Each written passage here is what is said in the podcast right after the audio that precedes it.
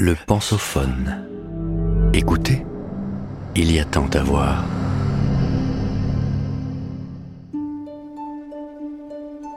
Microbiote, le peuple de nos intestins. De Sophie Vaux, avec l'éléphant, la revue de culture générale. Elles sont 100 000 milliards et nous devons à ces bactéries notre énergie, notre immunité, notre bonne humeur. Épisode 1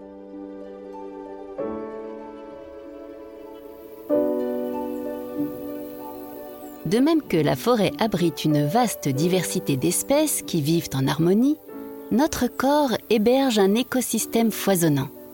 C'est une étrange flore composée d'une foule de bactéries qui se tapit au cœur de nos entrailles. Ces bactéries se réfugient dans les intestins, mais aussi sur la peau, dans la bouche ou dans le vagin, formant notre microbiote, du grec petit et vie, aux côtés des levures, virus et champignons. On parle de symbiose car cette cohabitation se fait en parfaite harmonie. Nous leur offrons un abri douillet et de quoi manger. En contrepartie, elles nous aident à digérer et nous rendent d'innombrables autres services. De ce petit monde, 99% résident dans l'intestin. On y compte 100 000 milliards de bactéries, soit 10 fois plus que le nombre de cellules qui composent notre corps. Pourtant, jusqu'à récemment, ce microbiote intestinal était encore une terra incognita. Si on prélève facilement ces bactéries dans les selles, il était difficile de les cultiver en laboratoire car elles vivent en anaérobie, c'est-à-dire dans un milieu dépourvu d'oxygène. Tout a changé avec l'arrivée de la métagénomique, une technique de biologie moléculaire qui a dévoilé toute l'information génétique issue de ces bactéries. Désormais, nous savons mieux qui elles sont et combien elles sont. En 2010, l'étude d'envergure MetaHit a ainsi révélé l'extrême richesse de notre microbiote et bouleversé nos connaissances. Nous savons aujourd'hui que nos bactéries intestinales peuvent influencer notre poids, nos allergies, notre système immunitaire et même notre humeur. Longtemps négligé, l'intestin n'en finit plus de nous fasciner et les études se multiplient pour encenser notre écosystème microbien.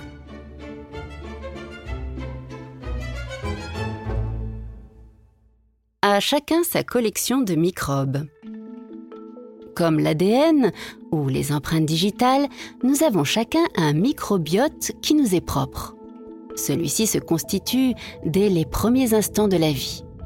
Alors qu'il est isolé dans le ventre de sa mère, l'enfant à naître est maintenu stérile et dépourvu de tout germe.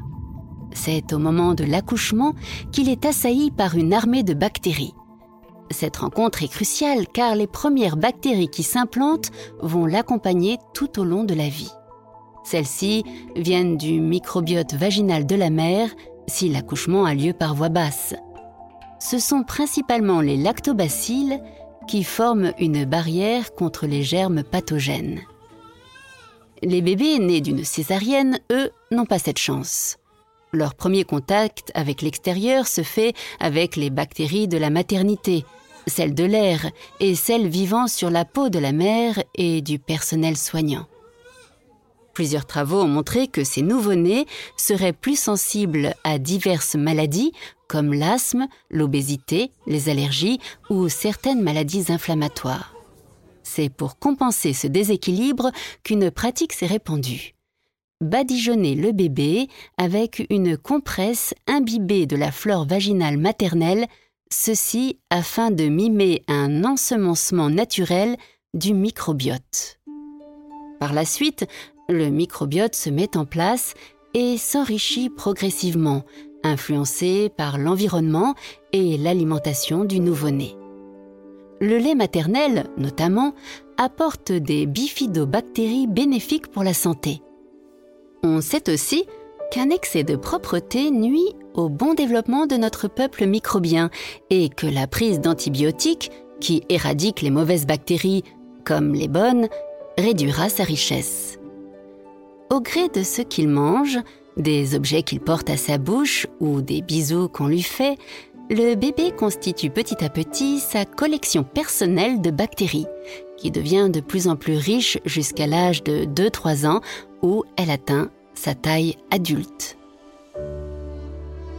Sa composition changera peu tout au long de la vie, même si elle peut être modifiée par l'alimentation, l'ingestion de probiotiques ou la prise de médicaments.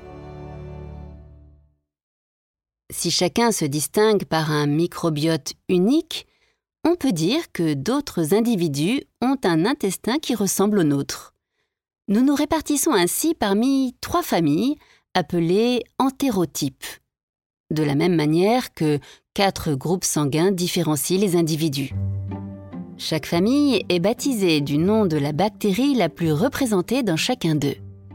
La première famille est dominée par les bactéroïdes, des bactéries qui apprécient la viande et les matières grasses, tandis que la famille des Prévotella est davantage liée à une alimentation riche en glucides complexes et en fibres. Elle est donc plus fréquente chez les végétariens. La troisième famille se distingue par une proportion élevée de ruminococcus aimant particulièrement l'alcool. Si l'existence de ces entérotypes reste discutée, cette répartition pourrait expliquer pourquoi les effets d'un régime alimentaire ou de certains médicaments changent d'une personne à l'autre. Au-delà d'être une signature identitaire, le microbiote en dit donc long sur nous. Et de l'ensemble des récents travaux émerge une découverte capitale plus notre microbiote est riche et diversifié, mieux nous nous portons.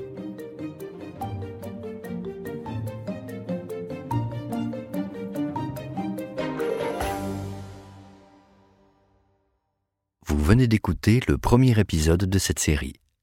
Retrouvez-en l'intégralité sur lepensophone.fr.